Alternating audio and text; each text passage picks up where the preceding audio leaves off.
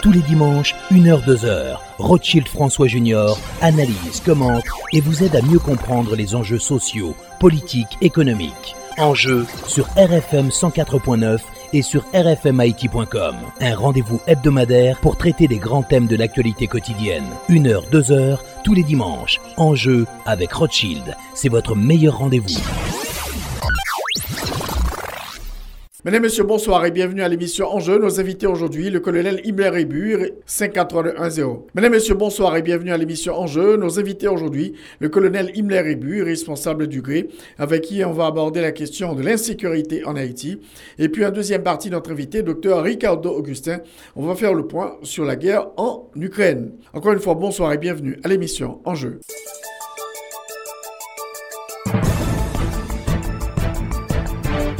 Nous honorer cette nuit. Les comme ça, c'est pour nous faire avec fierté. Parce que l'héritage qui était pour nous sans.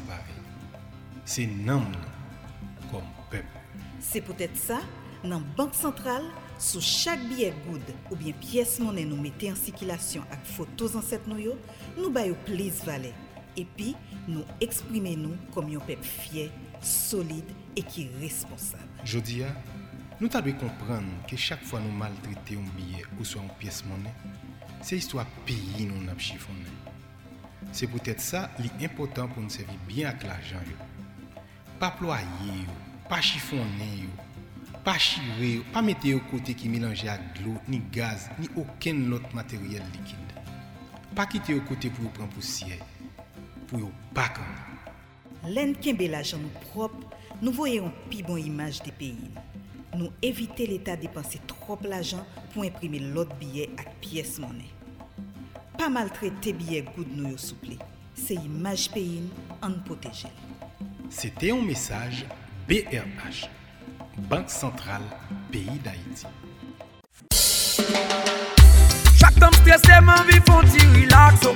M'en vie trip, besoin ti moment pas Pour feeling, pour m'ka sentir plus nice M'allons comme il faut Tèt blanche lan fèm bien koul Tèt joun nan mwen mè goul Depi mbezwen bien pase Son kom il fò pou mralè Ralon lway kom il fò Sou lot bagay Mou mou pa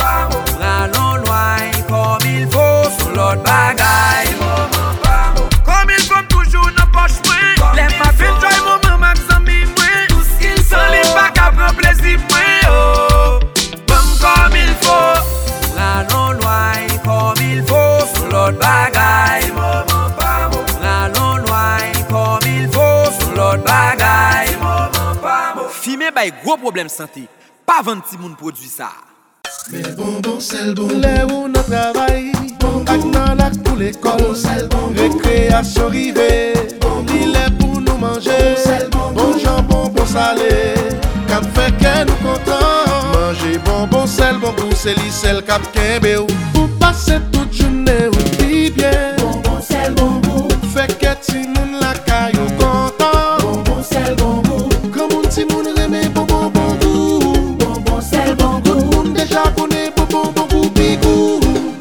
sel bonbon Aisyen prefere Mange bonbon sel Le nou nan brek Bonbon sel bonbon Mange bonbon sel Nan wata le jou pa kapa jwen bonbon Mange bonbon sel Elef le kol yo. Yo reme Mange bonbon sel bonbon Tende Ak 350 gout pa ane Gon paket servis disponib Kay ajen otorize unibank tout kote yo. Wap jwen tout depo gratis. tout retrait gratis jiska 150 000 goud pa mwa. Epi pou selman 10 goud, wap ka voye transfer bay fami ou ak zami ou. Moun ka presevo la, pa men bezwen peye yon pias. Depi li gen 4 tout kote pal la, servis la rele, transfer sou 4. Imagine, tout avantage sa yo pou selman 350 goud pa ane ak 4 unibank tout kote pa ou la. Vin jwen nou tende, an fe out la ansam. Unibank tout kote. Pou plis informasyon, rile nan 22 99 22 00 ou bien fe étoile 555 dièse.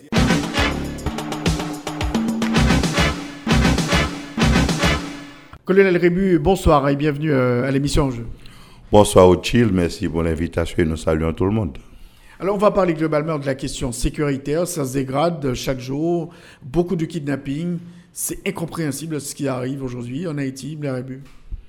Bon, c'est douloureux, mais c'est pas incompréhensible. Parce que quelque part, c'est un choix de ceux-là qui nous dirigent. Conscient ou pas, ça c'est une autre question. Mais c'est un choix. Pourquoi? Les sociétés sont organisées de telle sorte que l'infrastructure dirigeante puisse être là pour protéger la globalité des citoyens, même les criminels. Parce qu'il n'est prévu dans aucun, code public qu'un criminel, il faut l'abattre. Il faut le maîtriser, l'amener à la justice, le mettre en prison pour pouvoir le réhabiliter. Donc il y a une infrastructure dirigeante qui met en place toute une superstructure institutionnelle qui leur permet de faire fonctionner la société en équilibre.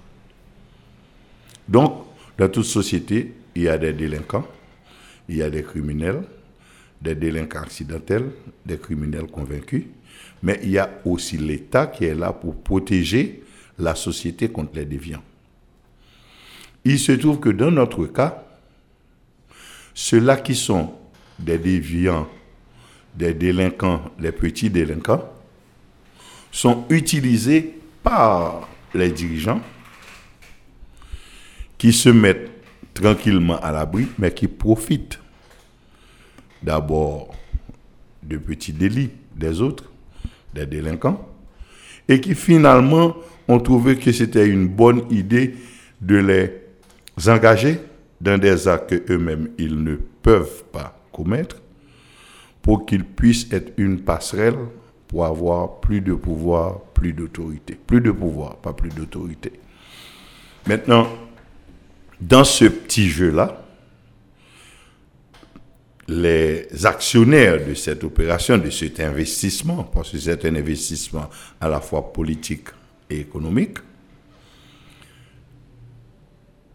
de plus en plus semblent perdre le contrôle de la situation. J'ai la conviction qu'ils ne pourront pas utiliser cette plateforme pour arriver au pouvoir. Et j'ai la conviction aussi qu'ils n'ont plus l'autorité sur cette grande plateforme de bandits pour les amener dans les sens de leurs intérêts politiques et économiques. Cette infrastructure comporte des agents locaux, mais aussi des intérêts idéologiques étrangers. Donc voilà le problème auquel on est confronté et pour lequel les solutions naturelles ne sont pas mises en exergue, ne sont même pas approchées. Je dirais même, sont évitées. Jusqu'à ce que l'on arrive dans une complication technique. Ce qui était du, des larcins, du banditisme de rue, etc., est devenu une infrastructure politico-commerciale, politico-économique. Et sur le plan de l'organisation technique et stratégique, je crois, dépasse les prévisions des géniteurs de ce mouvement. On a vu dernièrement que les Américains étaient confrontés chez nous au problème d'une prise d'otage de leurs ressortissants.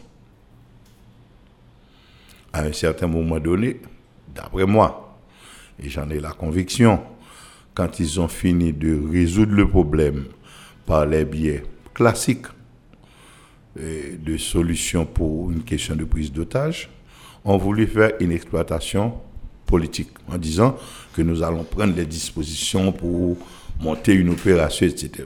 Moi, je savais que c'était du mensonge parce qu'on n'annonce pas ce genre d'opération, surtout quand il s'agit d'opérations spéciales. Mais la situation qui nous préoccupe ne dérange pas les oligarques nationaux, ne dérange pas les aspirants politiciens nationaux, ne dérange pas non plus un pays comme les États-Unis. Mais Beribu, il y a une chose, c'est qu'on fait face à une nouvelle génération de présumés bandits. Ils sont, ils sont très jeunes, ils n'étaient pas là en 90, ils n'étaient pas là. Euh, ils sont très jeunes, ces, ces présu- ces- ces présumés bandits-là, qui, qui contrôlent l'espace aujourd'hui. Est-ce qu'on peut euh, parler de, collusion politique dans tout ça Parce qu'ils sont très jeunes? Non, c'est comme comme une armée. Les généraux qui étaient là il y a 30 ans, 40 ans ne sont plus. Mais il y a eu des soldats qui sont devenus des sergents, des caporaux, des lieutenants, etc. Donc, euh, c'est en restructuration permanente du point de vue matériel humain. Maintenant, le contrôle politique, ça c'est une autre affaire. Mais en plus de, nous parlons de banditisme, comme qu'il s'agirait de banditisme comme on en rencontre en France, aux États-Unis, en Allemagne, un peu partout à travers le monde. Ce n'est pas le cas. Parce qu'on est dans une opération politico-économique. Et plus le temps passe, c'est plus l'organisation du banditisme prend de l'ampleur à un point tel que ça devient, à l'analyse, une affaire de stratégie militaire. Et c'est pourquoi ça devient compliqué. Parce que les gens au niveau de l'Occident qui ont contribué à cette affaire nous font croire que nous pouvons résoudre avec des techniques, des méthodes d'opérer de la police, que nous pouvons résoudre ce problème-là comme ça. Or, c'est un mensonge. Alors, est-ce qu'on peut dire, Ibn Arabi, que euh, ces bandits aujourd'hui, ils sont plus intelligents que les bandits de 90, 2000 Bon, de toute façon, comme les jeunes d'aujourd'hui sont plus intelligents que moi, parce que le monde évolue, la science et la technique évoluent. Aujourd'hui, devant mes enfants, je suis un semi-analphabète. C'est parce que je suis curieux que je peux avoir accès à certains pans de la technologie moderne, mais mes enfants ont beaucoup plus d'aptitude que moi. Donc, le renouvellement de la technologie, de la science à travers le temps, amène des gens beaucoup plus doués et relègue les anciens qui ne font pas d'efforts dans un rang d'a- d'abêtissement. C'est totalement normal par rapport à l'évolution du temps.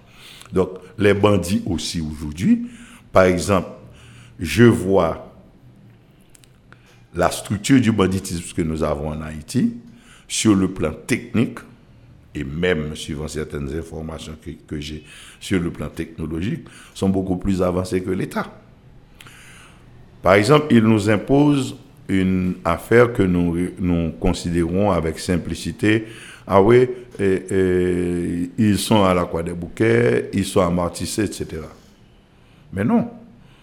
Quand nous dit ils sont à, nous parlons d'individus armés qui sont dans un espace géographique sur le territoire.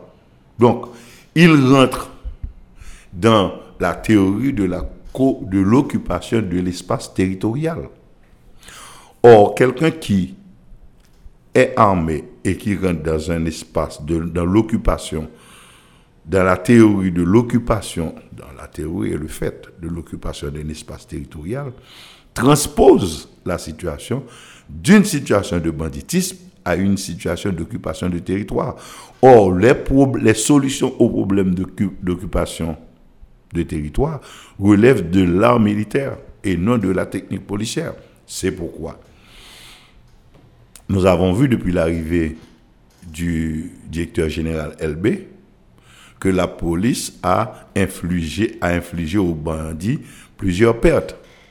Ils ont eu plusieurs opérations qui ont été des succès. Mais nous sommes obligés de les appeler de petits succès. Parce que ces succès-là n'ont pas la capacité de résoudre le problème de fond. La police arrive, par exemple, à la Croix des Bouquets, même à Matissan, au village du Dieu, n'importe où, fait des opérations, élimine des bandits, etc. Mais ça ne résout pas le problème. Pourquoi? Parce que la police ne fait pas de l'occupation du territoire. Quand, par exemple, on, on fait une belle opération à la Croix des Bouquets, la police vient, opère, élimine quelques bandits et s'en va.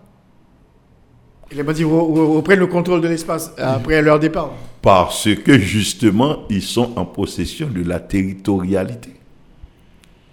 Donc, par exemple, les Américains, en fait, tous ceux-là qui théoriquement nous aident, qui sont au fait les géniteurs complices du problème, nous disent Ah non, nous ne devons pas aider l'armée, nous c'est pour faire durer le problème. Parce qu'il n'y a que l'armée qui soit rompue à la technique d'occupation, de prise de territoire, d'occupation de territoire, de réorganisation de territoire. La police ne peut pas le faire. Donc, nous pouvons vivre avec ce problème-là 10 ans, 15 ans aisément.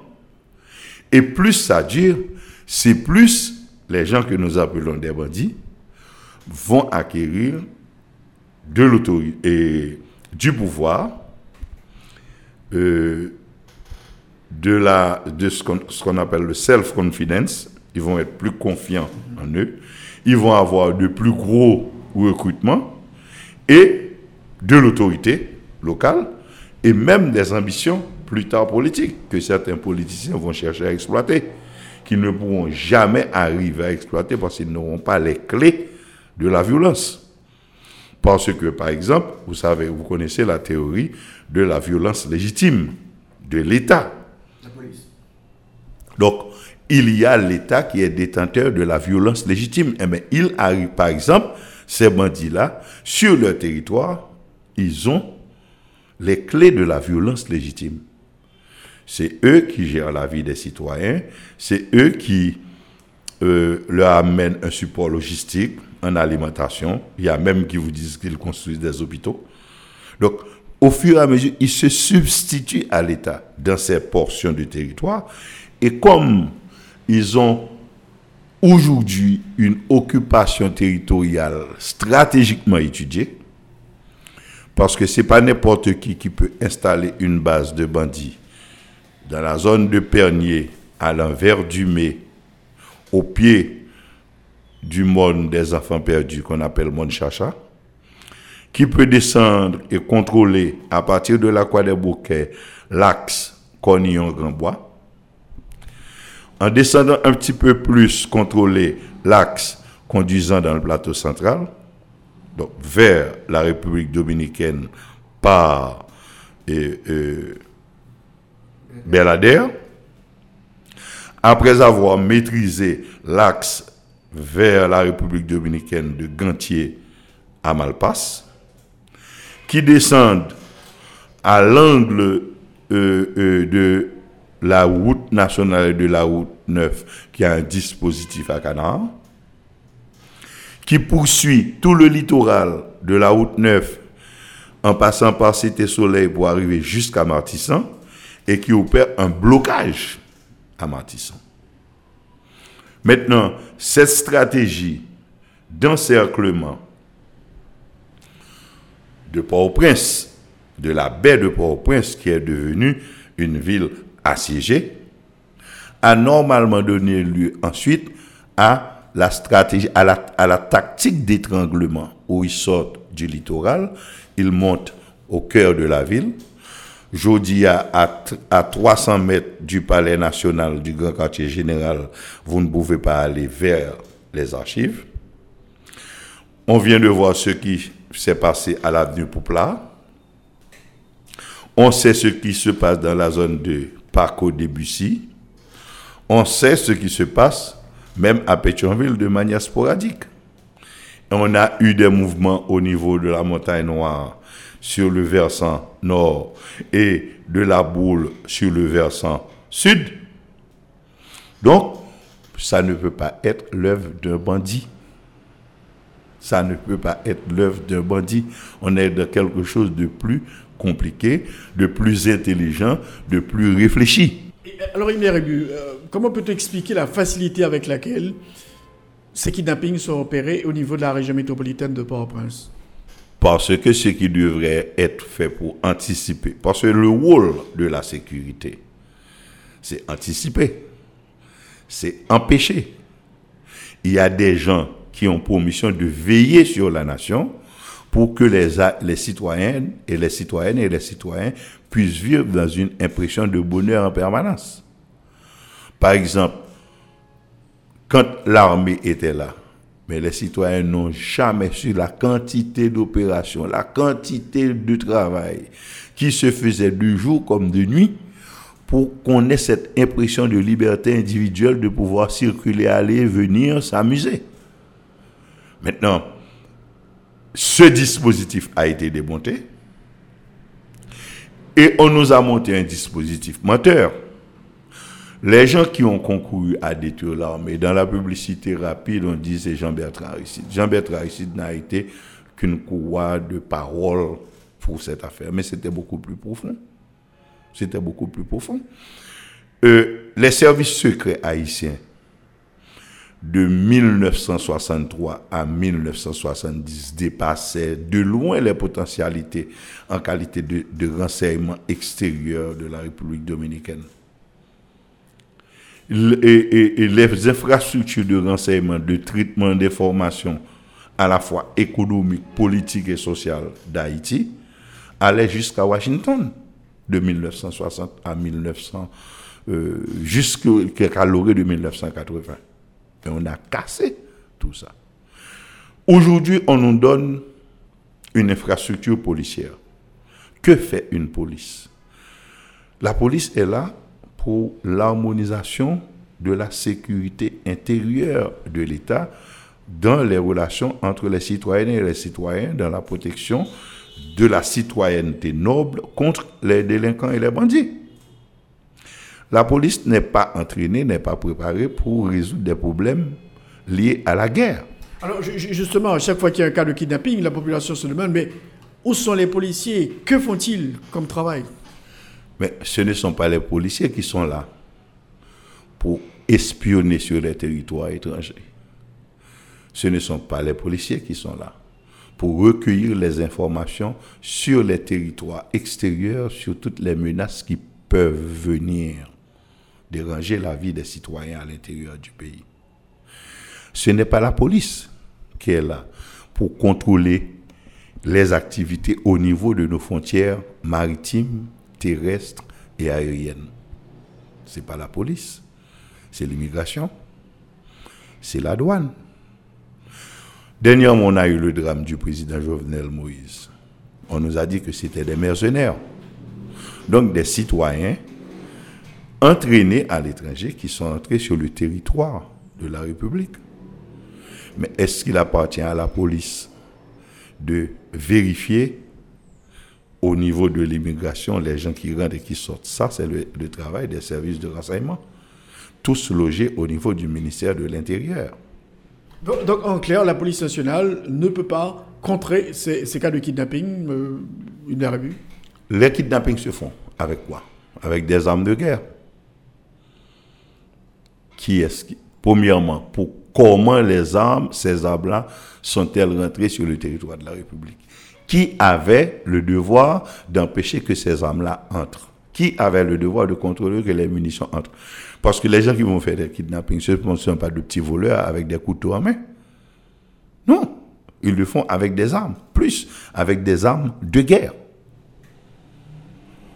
Maintenant, je vois les policiers, par exemple, circuler avec des fusils Galil qui sont des armes de guerre qui ont une précision à 300 mètres de distance.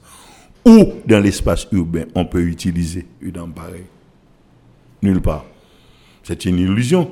Tout comme les bandits qui viennent kidnapper les gens, ils viennent avec des Galil, des M4, etc.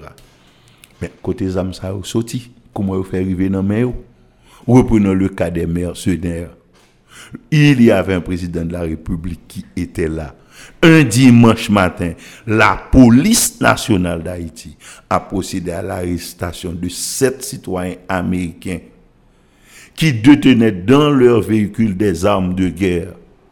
Qu'est-ce que le pouvoir a fait? Le pouvoir les a fait libérer. On les a remis sans jugement, sans question aux Américains. Donc, le gouvernement américain ne savait pas qu'il y avait des Américains capables d'utiliser des armes de guerre sur le territoire haïtien.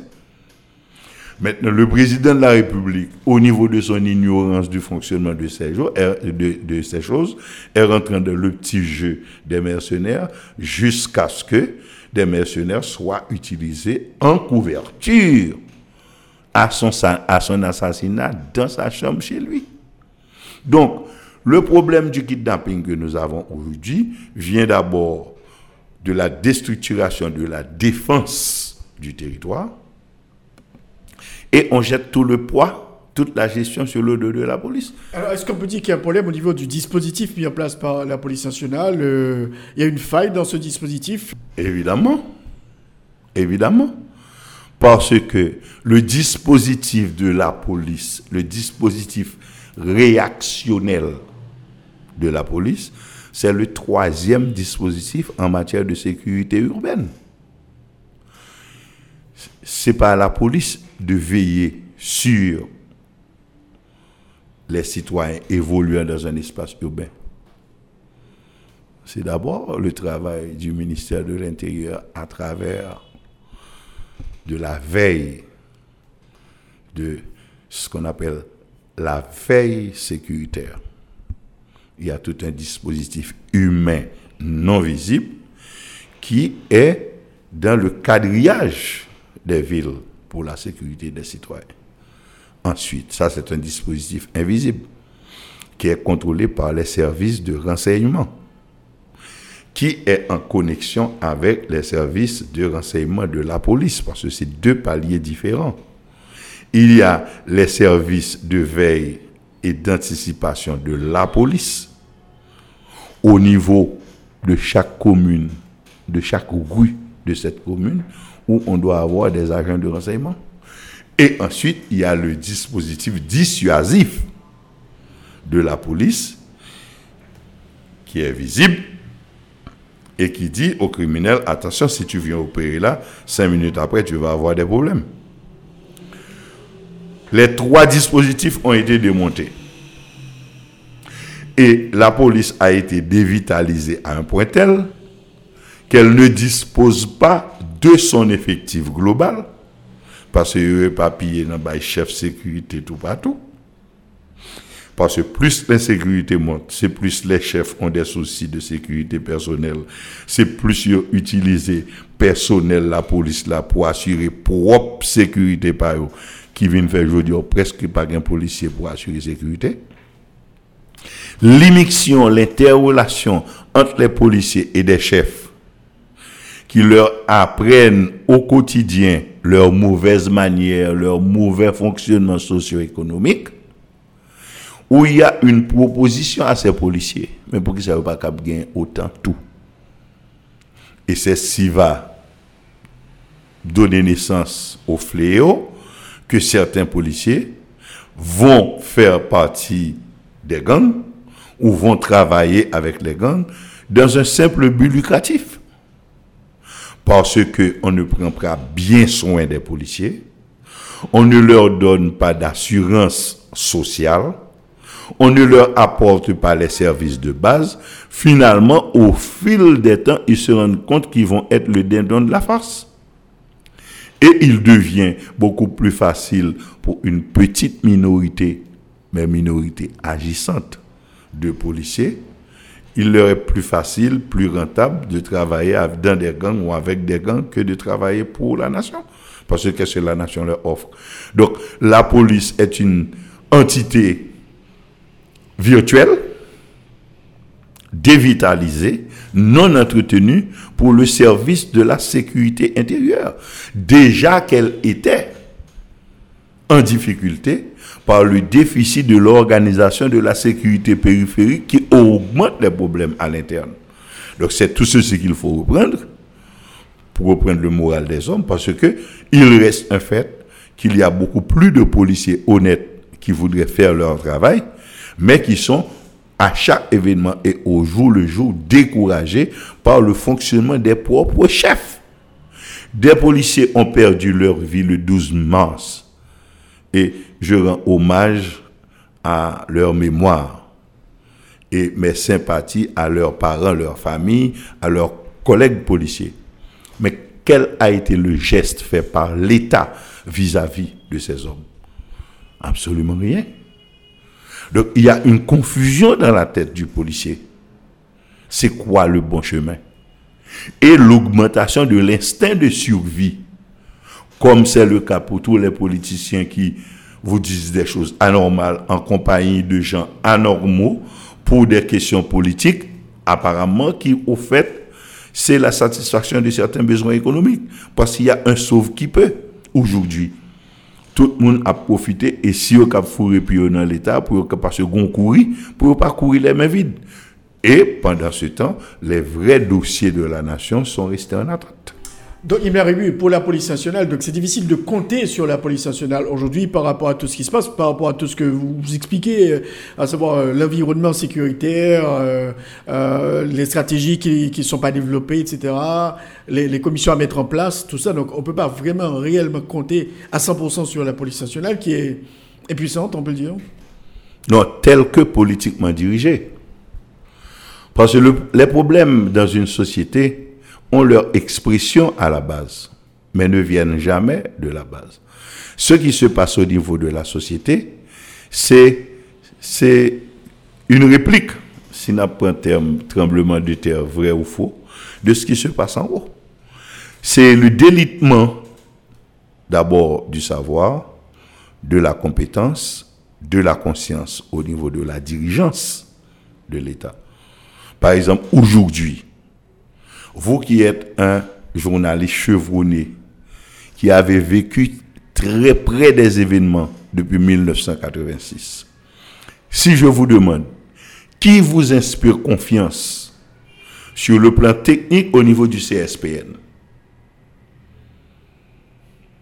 vous pouvez dire, OK, quand je prends le CSPN, qui est l'infrastructure stratégique maximale d'Haïti aujourd'hui en matière de sécurité, qui siège au CSPN le Premier ministre, le ministre de la Justice, le ministre de l'Intérieur.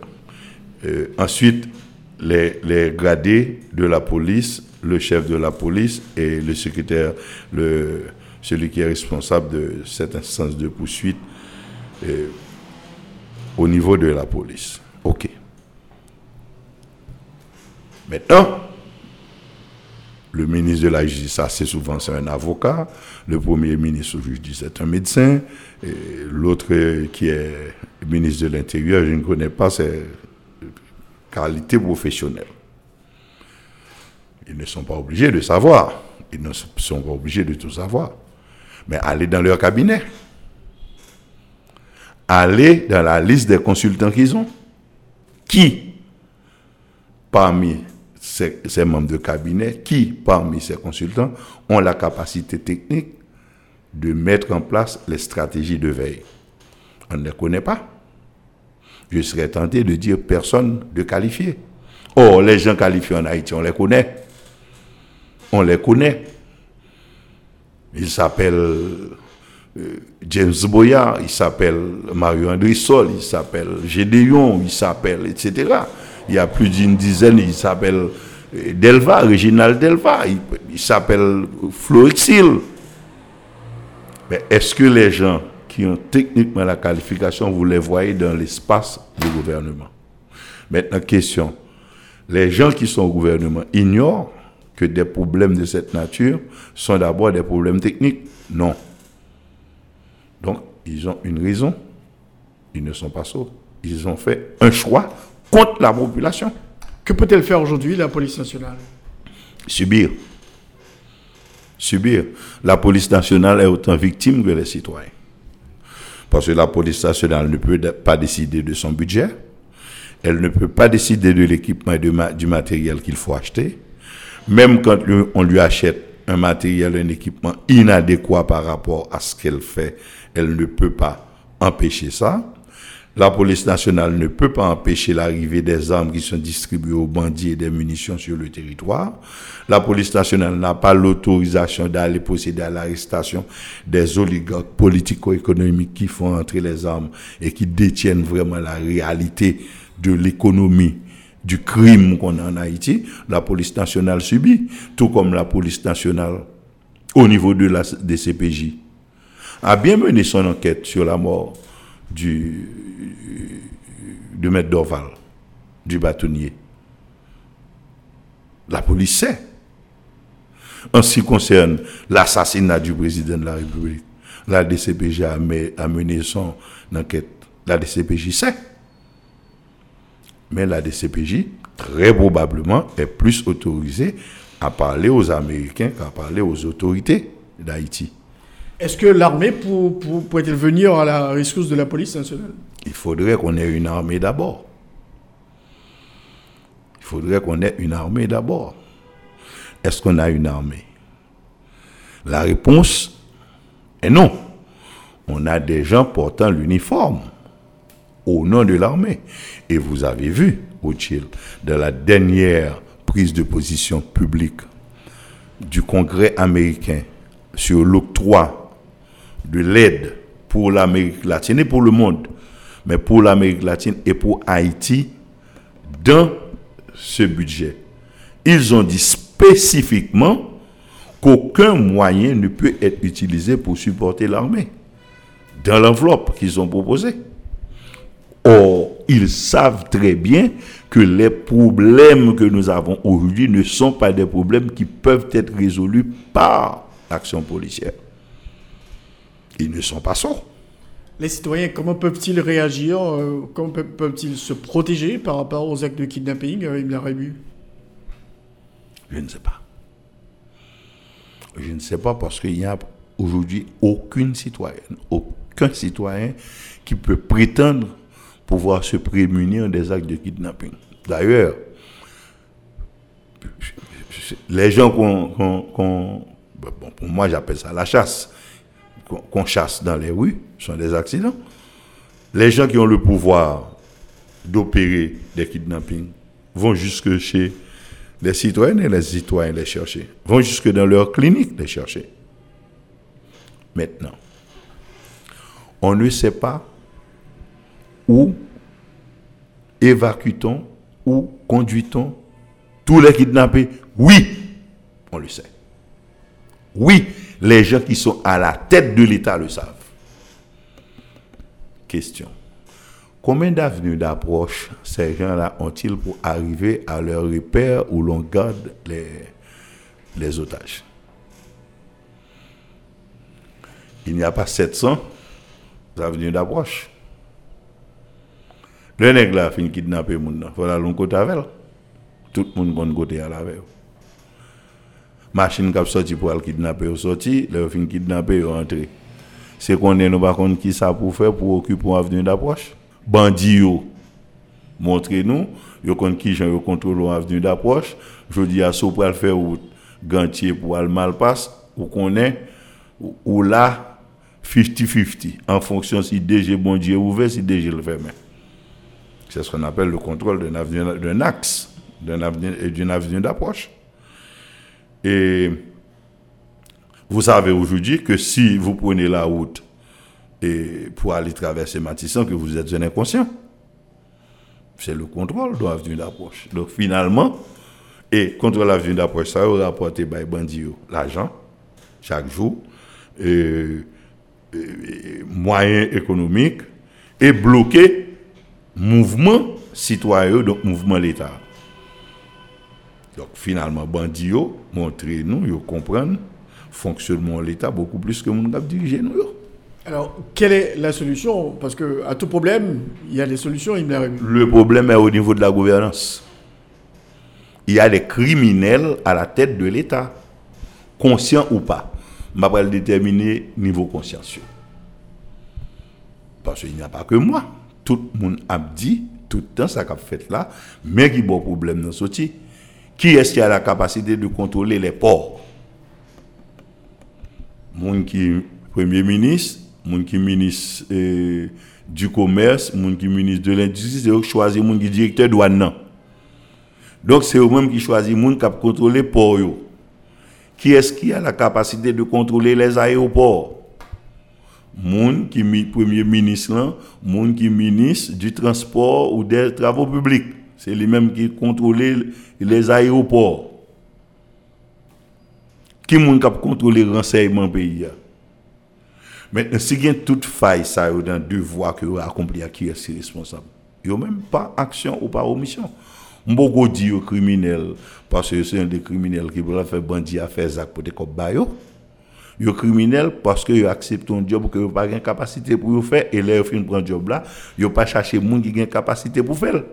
Pour qui ça? Parce que yo pas connaît Non, yo connaît. Non, yo connaît. C'est parce qu'on pile l'autre gros Manitou derrière eux, qui choisit qui met au pouvoir, qui fait quoi? C'est ça pour vous faire, c'est pas ça pour vous faire.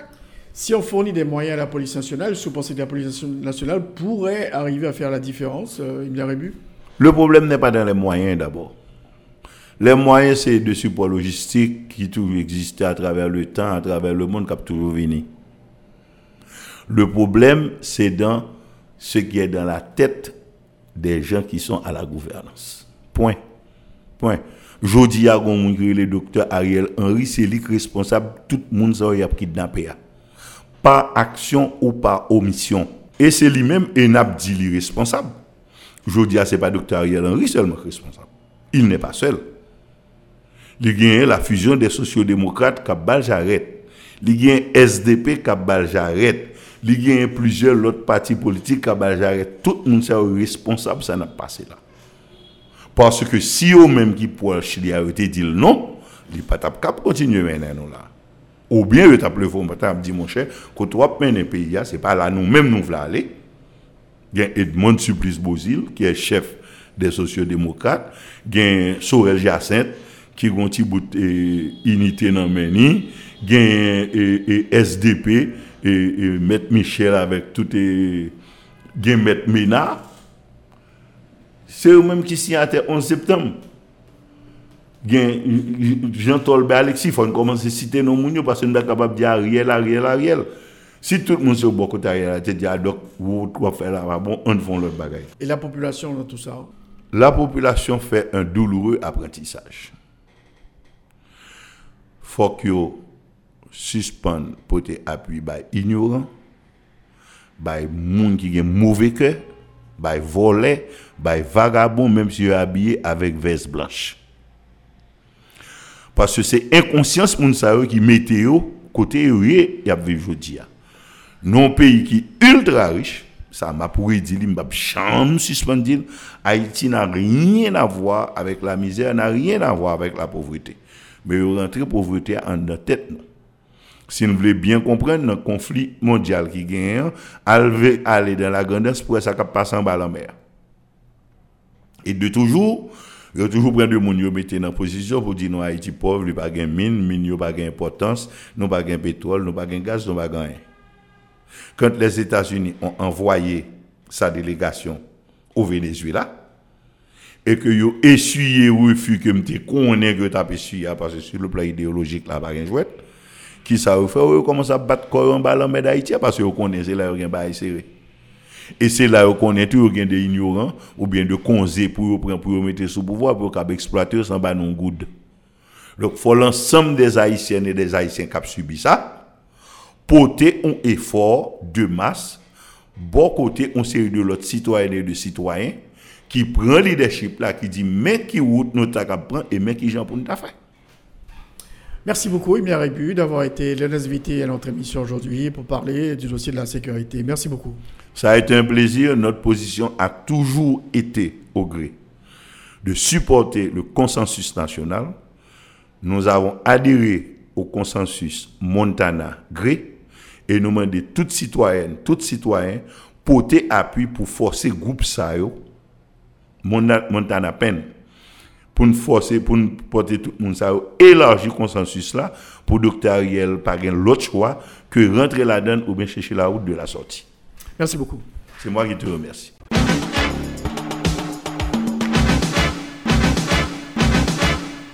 Alors, comme annoncé, Dr Ricardo Augustin est l'un des invités à notre émission aujourd'hui. On va faire le point sur la situation, la guerre en Ukraine, cette guerre sur le sol européen. Dr Augustin, bonsoir et bienvenue euh, à l'émission En jeu. Bonsoir à Rothschild, c'est un plaisir pour moi de participer à cette émission. Je salue également tous les auditeurs, les auditrices de l'émission En jeu. Alors, docteur Augustin, vous êtes professeur à l'université, vous faites des cours quand même sur l'Europe et c'est la pire des choses, une nouvelle guerre sur le continent européen. Donc, ça gêne un peu euh, énormément euh, les Européens qui ne s'attendaient pas à une nouvelle guerre sur leur euh, continent. Tout à fait, tout à fait. Bon, bien entendu, euh, après la Seconde Guerre mondiale, le continent européen a connu d'autres guerres. Il faudrait signaler, après l'effondrement euh, du mur de Berlin, il y a eu la guerre des Balkans. Il y a eu la, la guerre des Balkans qui a un peu changé la donne, qui, qui a été aussi une guerre assez violente et en Europe, qui a scindé également l'Europe. Parce que avec la guerre des Balkans, on a eu, et après l'effondrement de l'URSS, l'effondrement également de, des républiques euh, euh, yougoslaves. Donc, et la Yougoslavie a, été désintégrée et les États qui étaient, qui avaient, qui, composaient la Yougoslavie avaient euh, un à un proclamé leur indépendance. Donc, ils se sont retirés de, de, cette fédération et donc ils se sont constitués en État indépendant. C'est le cas de la Serbie, euh, de la Croatie, euh, le cas de Monténégro et, et également les pays euh, Bosnie-Herzégovine, le Kosovo. Et, et donc euh, l'ONU a accepté l'existence de ces États et également séparé les frontières pour qu'il n'y ait plus cette, cette crise. Et c'est une crise qui est due à plusieurs facteurs également. Il y a ce qu'il faudrait comprendre, c'est que pendant et, la période russe, la période de la domination soviétique, il y a deux, deux cultures qui s'affrontaient. La culture de l'Occident et, et une culture capitaliste qui présentait euh, euh, euh, le modèle, un modèle opulent des théories de marché. Et, et- et les, les, les soviets, les gens qui étaient sous la domination russe, n'avaient pas la possibilité de, de voir, de, de savoir ce qui se passait à l'Occident. Donc il y avait une sorte de fermeture sur l'Occident. Et c'était aussi pour ça, pour que le mode de vie de l'Occident ne soit pas, n'atteigne pas et, et- et ces populations. Après l'effondrement, donc eux autres, ils avaient le modèle socialiste qui, et après l'effondrement, a, dû changer parce que la Russie avait compris qu'il fallait aussi changer et, adopter le modèle d'économie de marché pour une ouverture et pour donner, pour résoudre le problème économique qui, qui, qui sévissait dans le pays après l'effondrement de, de la Russie. Maintenant, les républiques euh, euh, de l'ex-Yougoslavie est indépendante, mais le problème demeurait pour la Russie.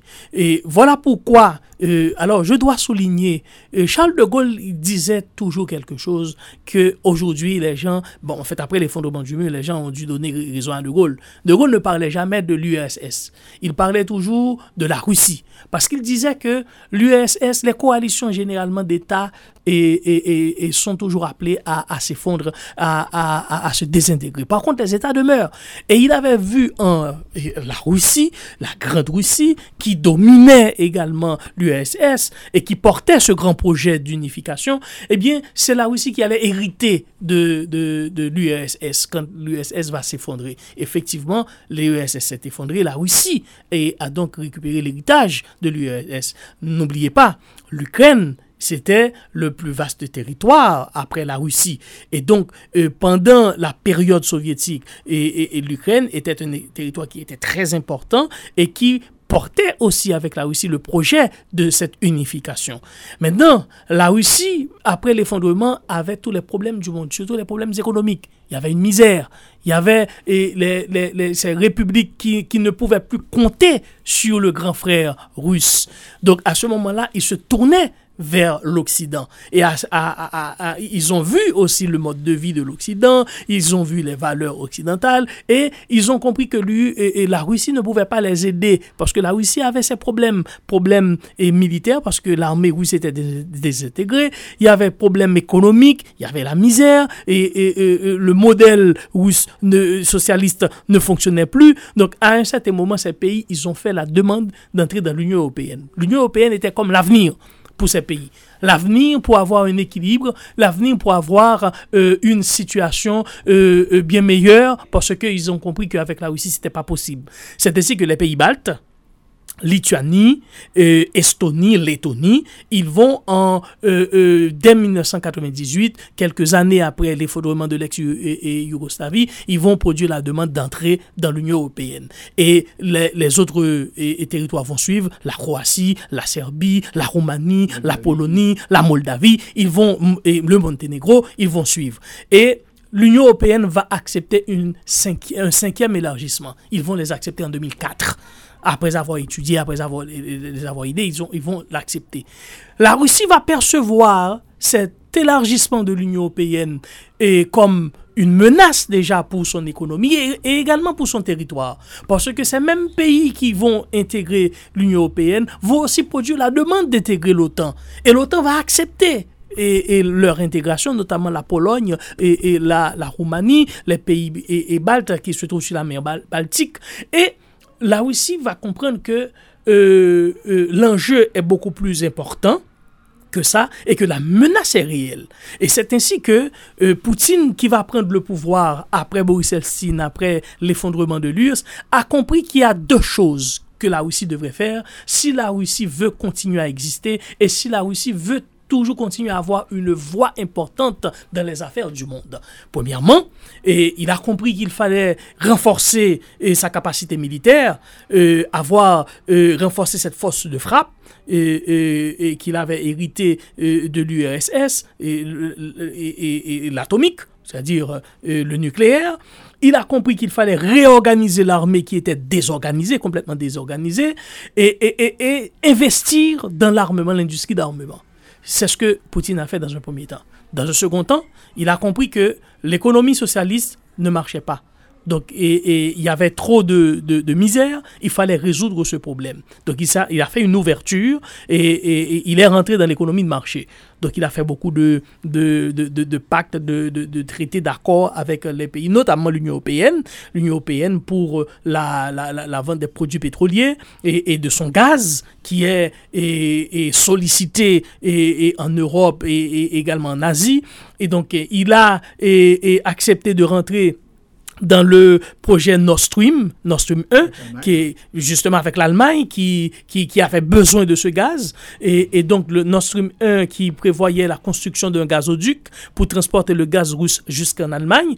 Et, et, et après et, Nord Stream 1, ils ont aujourd'hui implémenté Nord Stream 2, qui, qui avait prévu de doubler, de passer de 55 millions de mètres cubes de gaz à 110 millions de mètres cubes de gaz pour pouvoir alimenter un peu plus l'Europe et notamment l'Allemagne. Donc c'était un vaste projet qui, était coûteux et qui faisait aussi euh, l'affaire de la Russie parce que c'est de l'argent et qui rentrait dans l'économie russe. Et parallèlement, les Russes, ils ont euh, euh, accepté un, traité avec la, Chine qui avait aussi voulu avoir bénéficié de ce gaz et, et de la Russie qui devait partir de de la Sibérie jusqu'en Chine, euh, euh, qui devait totaliser 38 millions de mètres cubes de gaz pour un montant total de 400 milliards de, de dollars et bien entendu payable sur 30 ans. Donc la Russie, économiquement, est devenue un pays fort un pays important en Europe et en plus de, des questions de gaz,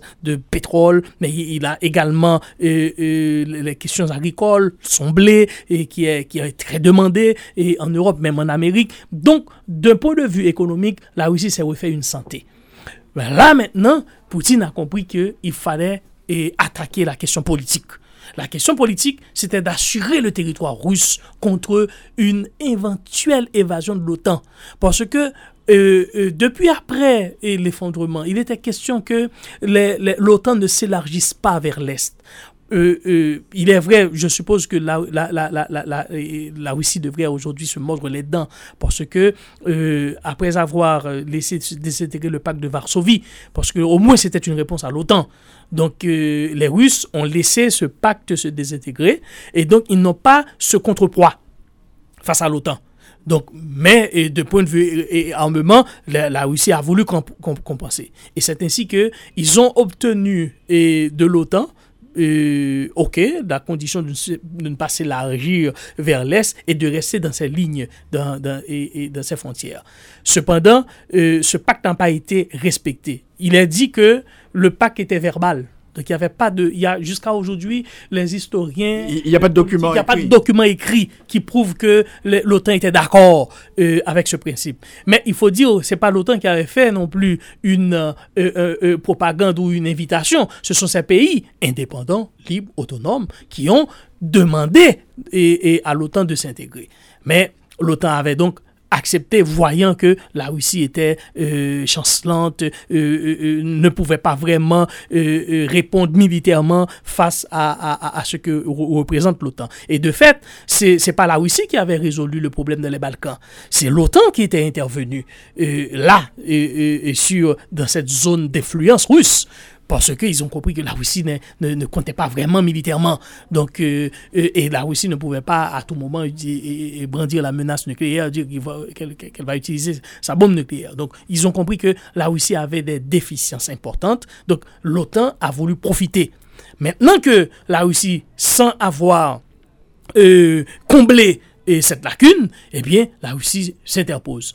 Et, c'est quand l'Ukraine a produit la demande d'entrer dans l'Union européenne. Une demande qui a fait suite à la révolution orange de 2014 où les Ukrainiens, voyant euh, euh, l'opulence euh, vers l'ouest, voyant ce, tout, tous les avantages que leur offre l'Union européenne, eh bien, les Ukrainiens, ils ont euh, fait grandir chez eux cette envie de liberté, cette envie d'autonomie. Et ils ont dit, écoutez, mais pourquoi nous ne pouvons pas faire affaire avec les Européens? Parce qu'ils ont trouvé que euh, euh, la proposition de l'Union européenne était beaucoup plus alléchante que la proposition russe. Et de plus, les Ukrainiens n'avaient jamais accepté le traitement que les, les, Russes leur ont donné par rapport à leur propre territoire qu'ils utilisent pour faire passer le gaz. Et, l'Ukraine devrait percevoir euh, euh, euh, des frais, des droits de passage qu'ils ont à chaque fois qu'ils ont voulu renégocier le droit de passage avec la Russie. La Russie a dit non la Russie n'a jamais voulu accepter. Et donc, l'Ukraine a compris que mm, mm, pour faire marcher les Russes, il me faut quelque chose de plus sur la table. Il me faut une force. Il me faut une force militaire. Et donc, ils ont vu à l'OTAN cette force qui pouvait les aider, les, et, euh, disons, corroborer leur diplomatie pour forcer les Russes à leur accorder un meilleur traitement et pour que l'Ukraine puisse avoir au moins un, niveau de développement important. Alors, alors Carlo est-ce qu'on peut dire que c'est compréhensible, si vous voulez, la réaction de la Russie par rapport à l'OTAN qui arrive tout près de ses frontières? Tout à fait, parce que l'OTAN savait qu'elle ne devait pas arriver jusque-là. Mais en plus, il faut dire que ce n'est pas une première dans l'histoire. En 1950, en, octobre 1950, les Chinois ont dû recourir à la même manœuvre. Pourquoi? Parce que le Tibet avait fait une, proclamation d'indépendance. Donc, quand le Tibet a proclamé son indépendance en 1950, la, la Chine avait dit c'est une menace à ma souveraineté et c'est une menace à l'unification du pays. Donc, ils ont mené ce qu'ils ont qualifié d'une guerre préemptive, différente d'une guerre préventive. La guerre préemptive est menée pour euh, éviter effectivement une guerre plus importante qui serait une guerre, euh, euh, une guerre normale. Donc, on a agi avant, avant de n'arriver là. Donc on sent une menace, la menace est réelle, la menace est évidente, eh bien on agit et, et, pour interrompre, pour mettre fin à la menace. C'est ce qu'on appelle en droit international, en relation internationale, une guerre préventive et, préemptive. Et la guerre préventive, c'est quand il y a une manifestation déjà de l'hostilité, il y a un début de manifestation de l'hostilité, et donc on fait la guerre pour éviter un mal beaucoup plus important à l'avenir. Donc à ce moment-là, la Chine, c'est ce que la Chine avait fait. Voilà pourquoi il faut comprendre le vote des Chinois à l'Assemblée générale. Les Chinois s'étaient abstenus parce qu'ils savent eux aussi, ils avaient fait ça ce que euh, les Russes sont, en train de faire. Et de fait, ils ont conjuré la, et, la question des de l'indépendance du Tibet. Donc, ils ont freiné cette velléité indépendantiste et pour maintenir unifié le territoire chinois. Pour euh, ce qu'il s'agit de la Russie, la Russie pense que une Ukraine membre de l'Union européenne serait une menace beaucoup plus élevée pour l'intégrité euh, du territoire russe. Et donc, au nom de ce qu'on appelle la défense stratégique, les Russes sont, ont- ils sont passés à l'attaque. Parce que si l'Ukraine avait été acceptée dans l'OTAN, eh bien, la réaction russe aurait été tardive. Donc, à ce moment-là, l'OTAN aurait pour devoir de soutenir l'Ukraine parce que c'est ça le principe. Il y a deux principes qui prévaut, qui prévalent et à l'OTAN. C'est le principe de euh, euh, non non agression, c'est-à-dire un État et de l'OTAN ne peut pas agresser un autre État de, l'OTAN. Et c'est le principe de protection mutuelle, c'est-à-dire de défense mutuelle. Vous attaquez un membre, eh bien vous nous attaquez tous. C'est le fameux principe haïtien, moyen youn, moyen tout. Donc vous m'attaquez, eh bien vous attaquez mon, frère, c'est un État frère, donc vous nous avez attaqué tous. Donc, et, avant même, vu que la demande et la velléité était là, l'OTAN avait et n'avait pas pris une décision claire parce que la Russie avait voulu que l'OTAN se positionne par rapport à la demande qui n'était pas encore officielle, mais qui était officieuse de l'Ukraine. La Russie avait demandé à l'OTAN de se positionner. Est-ce que vous allez, oui ou non, accepter une demande officielle de l'Ukraine? Moi, je veux savoir. Parce que pour moi, voici ce que ça veut dire si vous acceptez une demande de ce pays qui est à ma fenêtre, à ma frontière. Parce qu'attention, l'Ukraine et la Russie ils font... font C'est c'est une ligne rouge, pratiquement. c'est une ligne rouge. Et donc, étant donné que l'OTAN avait toujours tenu un discours mi-figue, mitigé, un discours faisant croire que, écoutez, l'Ukraine est un État indépendant. Donc, si les Ukrainiens veulent nous rejoindre, libre à eux, pourquoi nous devons les défendre de nous rejoindre si eux autres, ils ont manifesté la volonté, c'est l'autodétermination. Ce que Poutine avait dit, mais attention, vous savez que c'est une ligne rouge. Donc, si vous pensez pouvoir franchir cette ligne, alors moi, je suis en droit de réagir pour éviter que l'intégrité de mon territoire soit menacée. Donc, c'est un peu ça. Donc, c'est-à-dire, et, et il fallait comprendre que l'OTAN, euh, par, par son inaction, l'OTAN aurait dû fixer sa position dès le départ pour dire que non, nous ne pouvons pas accepter l'Ukraine. Voici pour les raisons pour lesquelles nous ne pouvons pas accepter l'Ukraine. Lever le doute, quoi. Justement. Et ceci n'a pas été fait. Et ils savent que et, et Poutine, la Russie ne, ne écoutez, c'est c'est pas un jeu d'enfant-. La, la Russie était ferme sur sa position. Et la position russe ne date pas d'aujourd'hui, ça date de euh, des années. Bon, maintenant que nous sommes dans cette situation, comment s'en sortir? Parce que c'est ce que là qu'il fallait pas arriver. On en est arrivé. Maintenant, il faut trouver un moyen pour sortir de cette situation. Donc, euh, euh, la Russie, il faudrait se le dire, ne s'est pas engagée comme ça. C'est-à-dire, c'est une attaque qui a été pensée, c'est une guerre qui a été pensée et repensée plus d'une fois. Toutes les stratégies et même les possibles sanctions que l'OTAN et ses alliés pouvaient prendre, que l'Union européenne pouvait prendre à l'encontre de Russie, les sanctions ont été étudiées. Parce que les Russes n'allaient pas aller comme ça euh, à l'aveuglette dans une euh, initiative du genre. Donc, les, États-Unis, l'OTAN, l'Union européenne devraient le savoir. Que c'est pas, c'est pas euh, comme ça que la Russie a, a- a- fait éclater la guerre. Deuxièmement, la guerre a éclaté. Maintenant, qu'en est-il de l'Ukraine? Qu'en est-il de la Russie? Est-ce qu'on peut laisser que la Russie extermine l'Ukraine? Ça va pas se produire. Ça va pas se produire. Ce n'est pas dans le projet russe. Les Russes ne veulent pas exterminer euh, une nation sœur. Attention, utiliser et le nucléaire comme les gens pensent que ça pourrait être une solution, mais cela ferait aussi mal à la Russie et les radioactifs et, rayons radioactifs qui pourraient arriver jusqu'en Russie. Donc, ce serait pas bien pour le territoire russe non plus. Donc, les Russes n'ont pas intention d'utiliser l'arme nucléaire contre l'Ukraine. Non.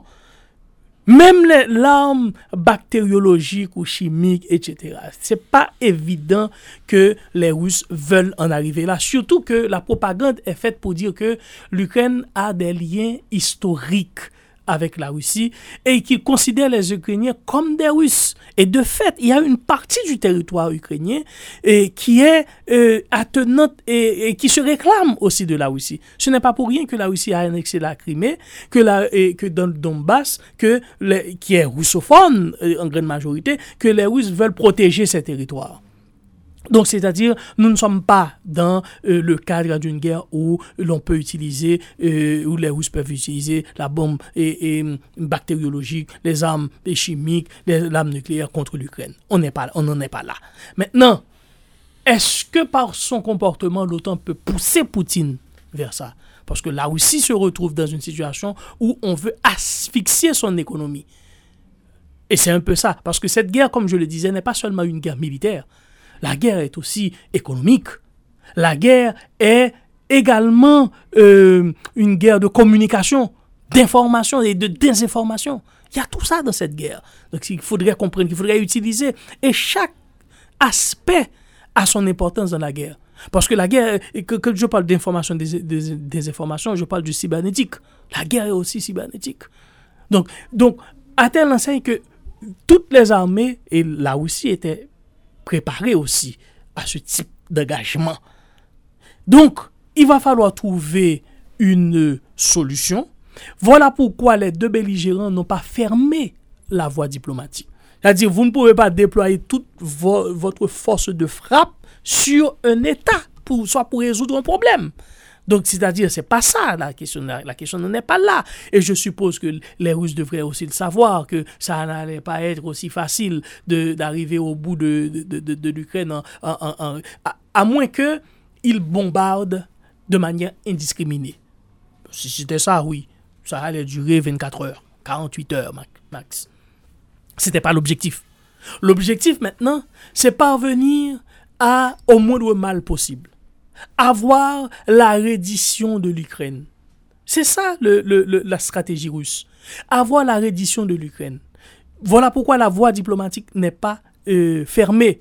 Et attention, la reddition de l'Ukraine peut intervenir même quitte à ce que les forces spéciales russes assassinent le président ukrainien.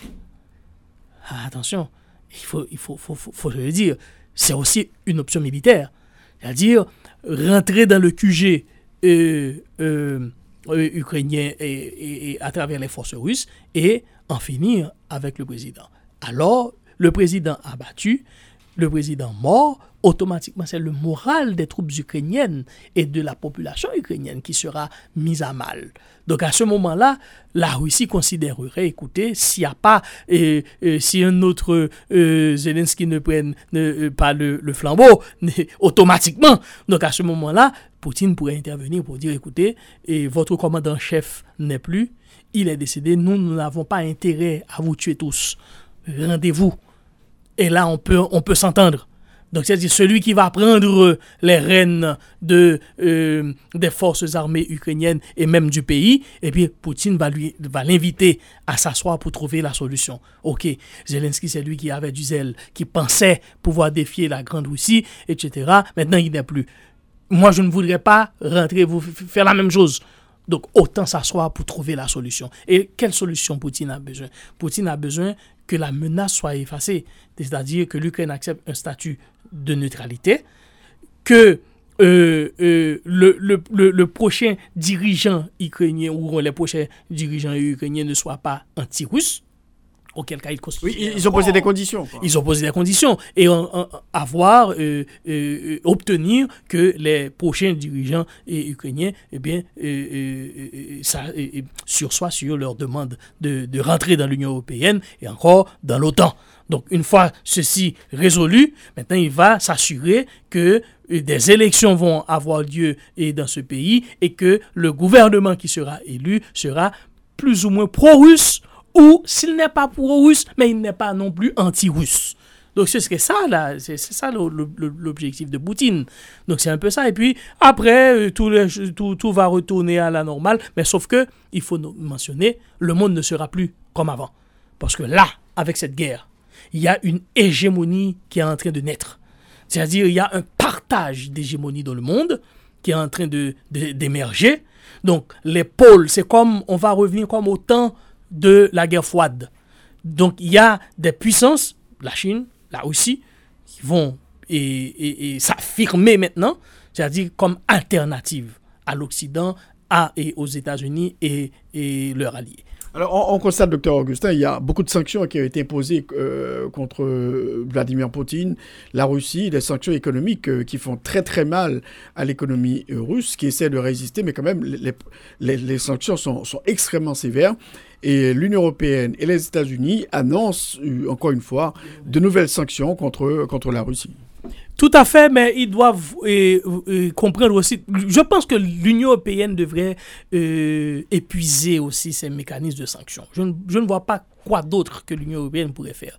Mais attention, jusqu'à aujourd'hui, malgré les, les, sanctions pleuvent sur euh, la Russie, la République fédérale de Russie n'a pas coupé le gaz, n'a pas coupé l'approvisionnement en pétrole. Le pétrole circule encore. Donc, et c'est une arme encore que détient Poutine. Moi, je pense, de mon point de vue d'analyste politique, euh, Poutine réserve cette arme euh, comme euh, parmi ces derniers pions, ces derniers coups qu'il aurait pu faire. Parce que si, et voilà pourquoi on ne voudrait pas que cette guerre se dégénère et se prolonge trop, trop longtemps encore. Parce que ça peut arriver à un blocus sur, qui peuvent empêcher à ce que les bateaux qui provenaient de l'Asie pour approvisionner l'Amérique en, pétrole, eh bien, ne parviennent pas voilà pourquoi les États-Unis disent ils prévoient, ils prévoient déjà que le, pétrole vénézuélien leur sera très utile en ce moment-là. Parce que si la Chine met un embargo ou encore l'Iran interfère dans, cette affaire-là, à ce moment-là, il n'y aura plus possibilité que le gaz qui provient en provenance de l'Asie arrive chez eux. Donc là, ça va provoquer une crise inédite dans l'histoire et, qui va dépasser la crise de 1929 et, qu'on a déjà connu, une récession sans précédent en, 1929 et encore la crise euh, du pétrole de l'OPEP et en, de 1973. Mhm. Donc c'est-à-dire, c'est pas, ça sera pas pareil, ça sera encore pire. On, assiste aussi, docteur Ricardo Augustin, à un processus de réarmement des États. Regardez les Allemands, ils vont dépenser, ils vont augmenter leur budget militaire 200 milliards de dollars. Et il y a beaucoup de gens qui se disent, écoutez, regardez les Allemands euh, euh, qui sont super intelligents, qui ont une technicité en la matière, qui vont augmenter leur budget. Donc tous les pays de la région disent maintenant, on va augmenter euh, le budget militaire. Donc c'est une course aux armements. Ah bien sûr, bien sûr, parce que moi je viens de dire tout à l'heure que cette guerre-là va provoquer un partage d'hégémonie c'est-à-dire une transformation aussi du monde. Les relations internationales ne seront plus pareilles. Ah non. Et l'Allemagne a compris tout de suite. L'Allemagne a compris que euh, euh, cette affaire, euh, en fait, c'est une décision qui a été prise après la Seconde Guerre mondiale. L'Allemagne aussi était consentante. L'Allemagne ne voulait plus recourir à, aux armements et avoir une armée importante, imposante, etc. Et, ou encore investir dans le nucléaire. Donc non, c'est trop. L'Allemagne avait provoqué deux guerres. Donc l'Allemagne avait compris qu'elle ne voulait plus rentrer dans cette logique d'avoir une armée puissante qui va encore faire la guerre. Mais par rapport à ce développement, par rapport aux menaces, menaces que ce soit en provenance des Russes, en provenance des Américains ou de l'OTAN, l'Allemagne a compris que hum, hum, elle peut pas continuer à rester comme ça. Donc, et, euh, en plus d'être une puissance économique, l'Allemagne a compris que la puissance militaire est tout aussi importante que la puissance économique. Donc l'Allemagne a décidé de changer de politique et d'investir 100 milliards de dollars dans son industrie d'armement pour réarmer son armée et pour se positionner en pays. D'ailleurs, l'Allemagne dans l'Union européenne, c'est le pays le plus important. L'Allemagne vient avant. Après, c'est la, la, France vient. en termes économiques, bien sûr, parce que l'Union européenne est beaucoup plus une euh, entité euh, économique plus que, euh, que politique ou militaire. D'ailleurs, l'Union européenne n'a jamais pu mettre en place sa communauté européenne de défense que depuis des années, depuis le début, depuis après la CECA, qu'ils ont voulu euh, se lancer dans cette construction, une construction d'une armée européenne, mais qui n'a jamais vu le jour. Parce que au niveau militaire, il n'y a jamais eu, une entente entre les différents pays de l'Europe. Et donc l'Allemagne a compris que hum, moi aussi, je dois me positionner sur et par rapport à l'avenir, par rapport au futur. Parce que le futur, c'est dommage. Vous voyez, le pape euh, euh, Jean-Paul, euh, en fait Jean 23, Jean 23 qui avait intervenu en, en, personne pour résoudre la crise des missiles à Cuba, parce que le monde frôlait la guerre nucléaire. Eh bien, Jean 23, après cette expérience, quand la crise a été résolue, l'année d'après, il a fait sortir une encyclique. Je, je pense qu'en matière de politique étrangère, c'est une politique c'est un livre important que les gens devraient revisiter aujourd'hui. Pacem Interis, paix sur terre. Dans cette encyclique, euh, le pape a abordé la question de, la, politique étrangère ou encore de la politique internationale, les relations internationales. Et il avait mis en garde les, différents pays par rapport au développement, euh, euh, la course aux, armements et le développement du nucléaire, c'est-à-dire cette politique de terreur, voyez. Donc, c'était un équilibre de terreur qui était installé. Et il avait mis tout le monde et, en garde contre cette euh, politique, cette stratégie militaire des pays, surtout les pays qui avaient la puissance nucléaire. Et il avait dit que, attention, euh, euh, si n'importe quel, n'importe quel problème pourrait provoquer la disparition de notre planète d'ailleurs. Donc il avait dit ça, de faire attention à ne pas continuer dans cette voie-là. Donc aujourd'hui, nous sommes dans, encore une fois dans cette situation. Donc c'est pour vous dire que euh, euh, nous autres, nous devons comprendre que le monde est en train de changer. Le monde est en train de changer et les États l'ont compris. Et beaucoup de pays qui avaient déclaré leur neutralité maintenant ont, tendance à, revenir sur leur position initiale, notamment la Norvège. Oui, c'est un bouleversement euh, auquel, on, auquel on insiste aujourd'hui à, travers le monde. Tous ces pays neutres euh, qui disent voilà, je commence à réfléchir, etc. On va dépenser plus d'argent. Euh, donc, il y a beaucoup de décisions qui ont été prises là qui. Ce sont des défis aux relations internationales, géopolitiques, tout ça. C'est un bouleversement bouleversement total et, et pour c'est un rééquilibrage des relations internationales. C'est ce que nous sommes en train de vivre là. C'est-à-dire chaque État est en train de se repositionner. Et là, euh, on se demande quel est l'avenir des pays en voie de développement. Parce que, attention, euh, dans ce qui se faufile là devant nous, euh, à l'horizon, il va falloir choisir son camp. Chacun va devoir choisir son camp. Donc, pour savoir comment euh, se positionner, parce que sinon, on va être le dédos de la farce. On va subir les conséquences. Au temps de la guerre froide, à un certain moment, il y avait des pays alignés. Les pays ont dû s'aligner. Il y avait aussi des non-alignés. Et le, non-alignement était aussi une stratégie, une stratégie de politique internationale, de politique étrangère. Donc, c'est-à-dire, quand c'est bon pour moi, je, je prends ici. Euh, euh, euh quand c'est pas bon, je vais de l'autre côté. Donc, c'était un peu ça, le non-alignement. Voilà et c'est comme des opportunistes. Mais à la fin, la majorité des pays étaient obligés de s'aligner, de s'aligner euh, pour pouvoir garantir d'abord la protection, parce qu'il il va y avoir ça également. Donc, vous voulez avoir la protection, eh bien, voici les conditions, et voici, vous, vous choisissez quelqu'un. Quelqu'un vous pensez pouvoir mieux vous protéger. Donc, ça va être ça aussi dans le, dans le monde. Et il est vrai que euh, je, ce que je dis par rapport à cette guerre en Ukraine, il y a quand même le risque d'une guerre totale.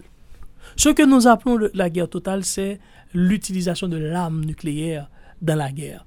Quand nous parlons de l'arme nucléaire, c'est-à-dire les armes qui sont euh, euh, faites en fait euh, à où le nucléaire a été enrichi jusqu'à produire une bombe la bombe H ou encore d'autres types de bombes nucléaires qui existent, les ogives, les missiles et à portée nucléaire et qui peuvent détruire toute, toute une ville, tout un pays. La Russie dispose de bombes nucléaires qui a cette capacité d'anéantir toute la France. De coup, en quelques secondes. Alors, quel devrait être, selon vous, docteur Ricardo Auguste, le comportement des pays en voie de développement, comme vous le dites, des pays comme Haïti, par exemple? Bon, écoutez, nous, on n'a pas grand-chose à faire dans cette affaire-là parce que ce n'est pas notre affaire. C'est pas notre affaire. Et ça, c'est l'affaire des grands, c'est la guerre des grands. Nous, on a, on a, ce qu'on, ce qu'on peut faire, c'est un vote. C'est un vote. S'il y a un vote, on peut donner notre voix bon, bien entendu, on a voté. On a voté dans le sens de nos intérêts. Pour aujourd'hui, nos intérêts stratégiques ne sont pas en Russie, quand même. Hein. Donc, on ne va, on ne va pas et se leurrer. Hein. Donc, automatiquement, les pays en voie de développement euh, devraient quand même suivre l'évolution de cette guerre. Parce que je viens de dire que ça va changer beaucoup de choses. Ça va changer la donne. Donc il va falloir se positionner, voir l'évolution de cette situation, s'attacher à ses alliés, bien entendu.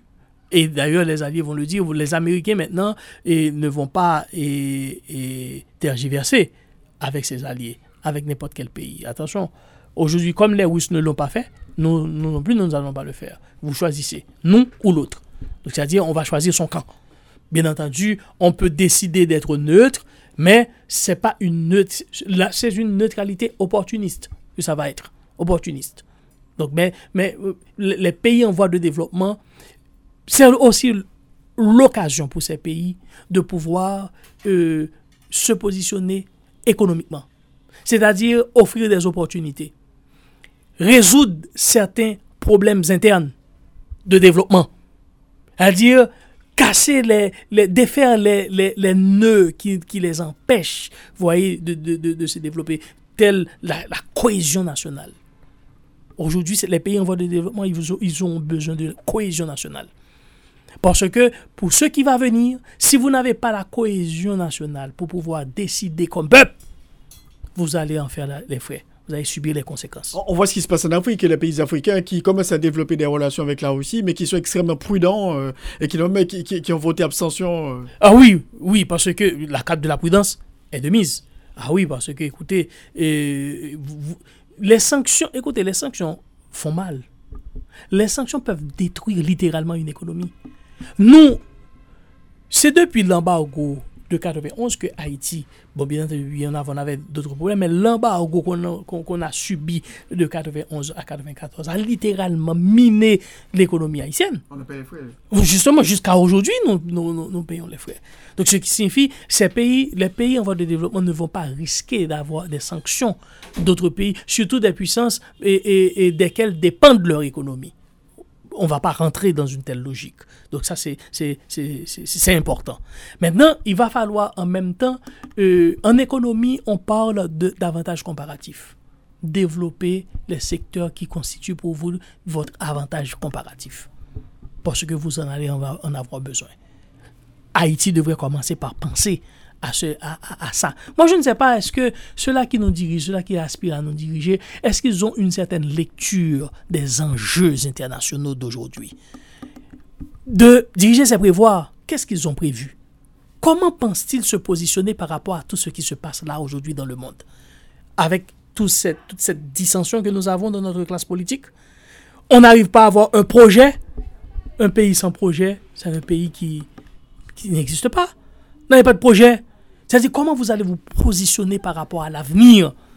Moi, je pense que les pays en voie de développement doivent commencer par faire cette introspection. Commencer par comprendre, premièrement, euh, euh, comment vous allez vous positionner par rapport au futur. les relations internationales sont en train de changer. Deuxièmement, quels alliés choisir, parce qu'il va falloir choisir votre camp. Ensuite, comment vous allez organiser votre économie. Aujourd'hui, l'économie doit être programmée pouvez pas avoir une économie en désordre comme ça. Il faut programmer votre économie. Quelle filière vous allez développer comme votre avantage comparatif?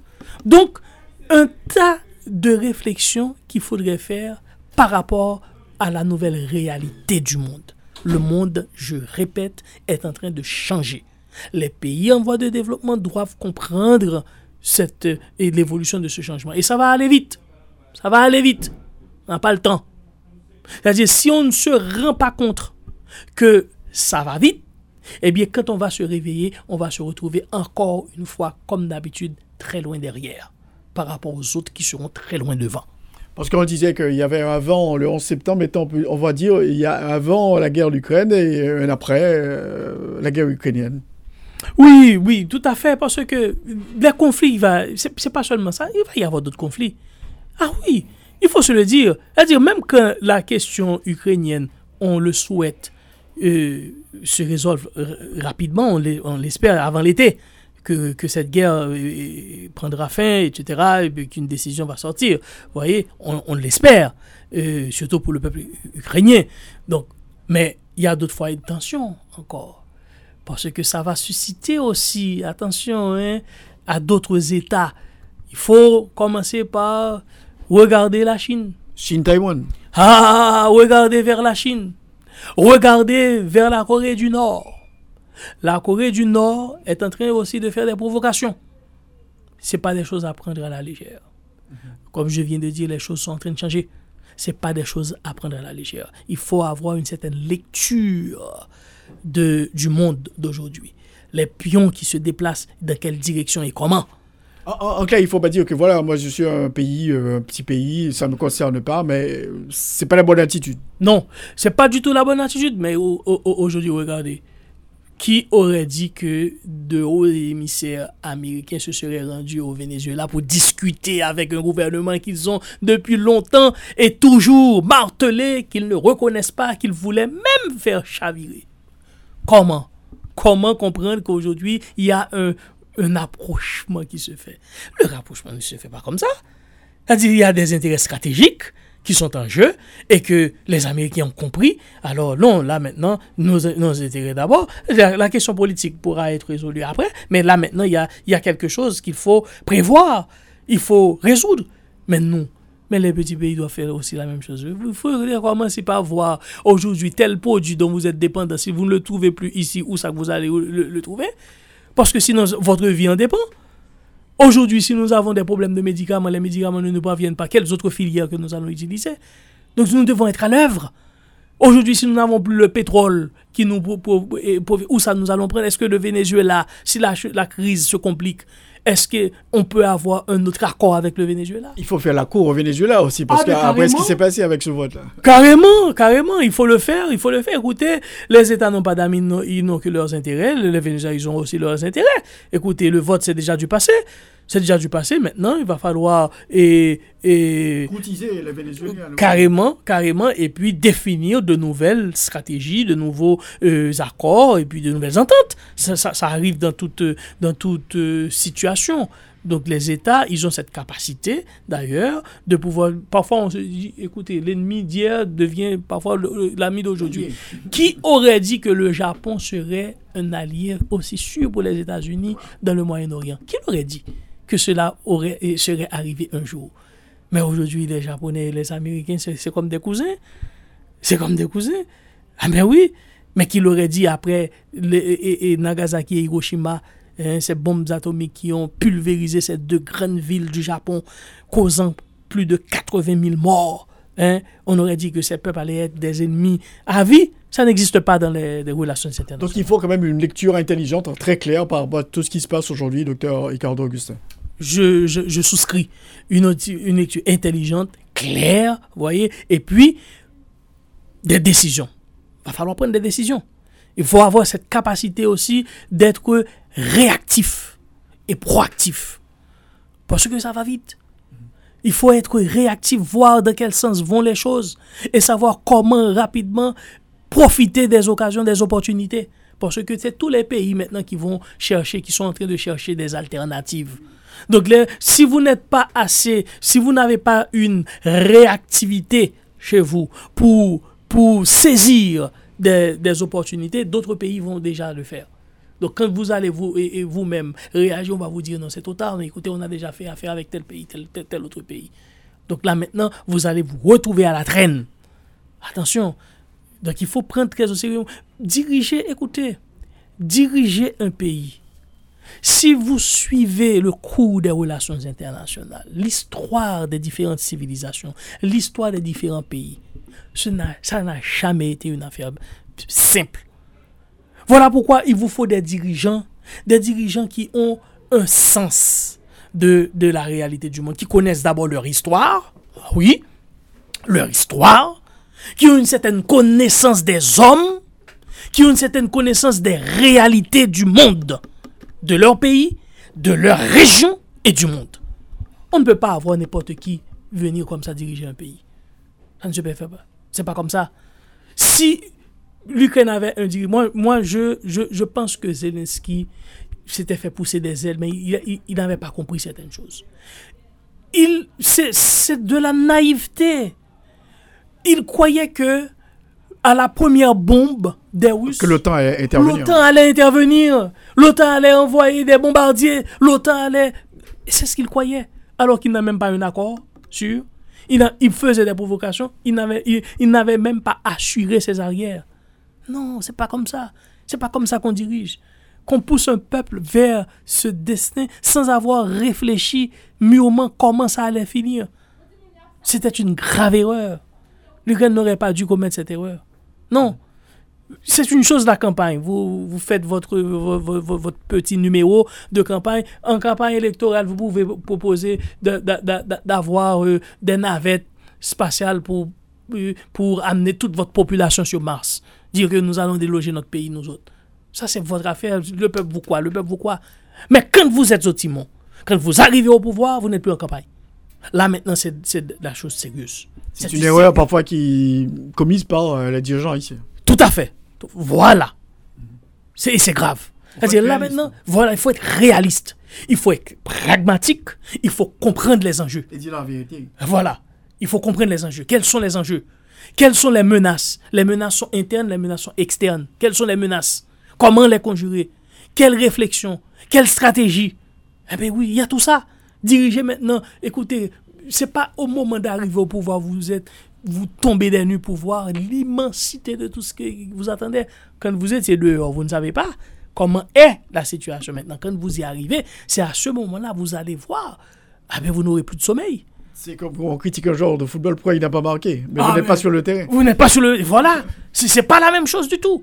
Donc c'est exactement ça. Diriger aujourd'hui, diriger un pays, quel que soit le pays, ne me dites pas c'est Haïti, euh, c'est Centrafrique, euh, mais il faut une bonne préparation. Aujourd'hui, on ne peut pas, euh, un peuple ne peut pas se donner le luxe d'avoir des dirigeants qui ne sont pas préparés pour prendre la tête de leur pays, pour leur diriger. Non, aujourd'hui non. Merci beaucoup, docteur Ricardo Augustin, d'avoir été l'un des invités à notre émission aujourd'hui pour parler de l'Ukraine et aussi de cette nouvelle réalité à laquelle fait face le monde aujourd'hui depuis cette guerre euh, ukrainienne. Merci beaucoup. À moi de vous remercier. Merci. C'est donc à la fin de l'émission Enjeu. Merci de l'avoir suivi. Je rappelle qu'on a eu deux invités aujourd'hui. Le colonel Himmler Ebu du GRE, avec qui on a abordé la question sécuritaire, et puis docteur Ricardo Augustin, avec qui on a parlé de la guerre en Ukraine. Cette émission sera reprise à 4h et à 9h sur RFM 54.9, rfmhaiti.com et aussi sur TuneIn Radio. Je vous souhaite de passer un très bon dimanche en compagnie de RFM. Au revoir. Tous les dimanches, 1h-2h, Rothschild François Junior analyse, commente et vous aide à mieux comprendre les enjeux sociaux, politiques, économiques. Enjeux sur RFM 104.9 et sur rfmit.com. Un rendez-vous hebdomadaire pour traiter des grands thèmes de l'actualité quotidienne. 1h, 2h, tous les dimanches. Enjeux avec Rothschild. C'est votre meilleur rendez-vous.